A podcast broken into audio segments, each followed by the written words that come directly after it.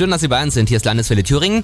In dieser Woche gucken wir mal, wie Sie nachhaltiger durchs Leben kommen, also umweltschonender. Das klingt erstmal nach so einem Zeigefinger-Thema, ist es aber gar nicht. Denn clevere Leute, die haben umweltschonende Ideen, die sogar noch effektiver sind als die Standardmethoden.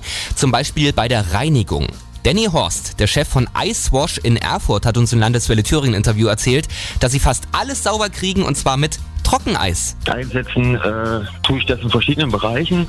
Zum einen in der Fassadenreinigung, zur Graffiti-Beseitigung, alten Farbanstrich beseitigen oder auch dann in der Autoaufbereitung zum Polsterreinigen, Innenraumreinigen, Motorraumreinigung, Unterbodenreinigung. Guck an, Mensch, Sie kriegen sogar Schmierereien von den Wänden ohne Chemie wieder weg und viel braucht der Danny gar nicht dafür. Also auf die Umwelt bezogen ist es natürlich äh, ein Verfahren, was sehr, sehr viel äh, einspart an, an anderen Hilfsmitteln, die man zum Teil gar nicht braucht, wie zum Beispiel eine chemische Reinigung vorher oder irgendwas fällt da weg.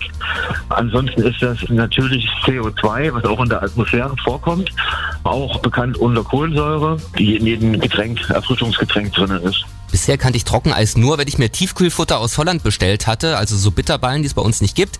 Das war dann in so einer Thermobox mit drin. Aber Trockeneis ist auch ein super Reinigungsmittel, ohne dass Sie zur chemischen Keule greifen müssen. Egal ob an den Wänden oder zum Beispiel im Auto.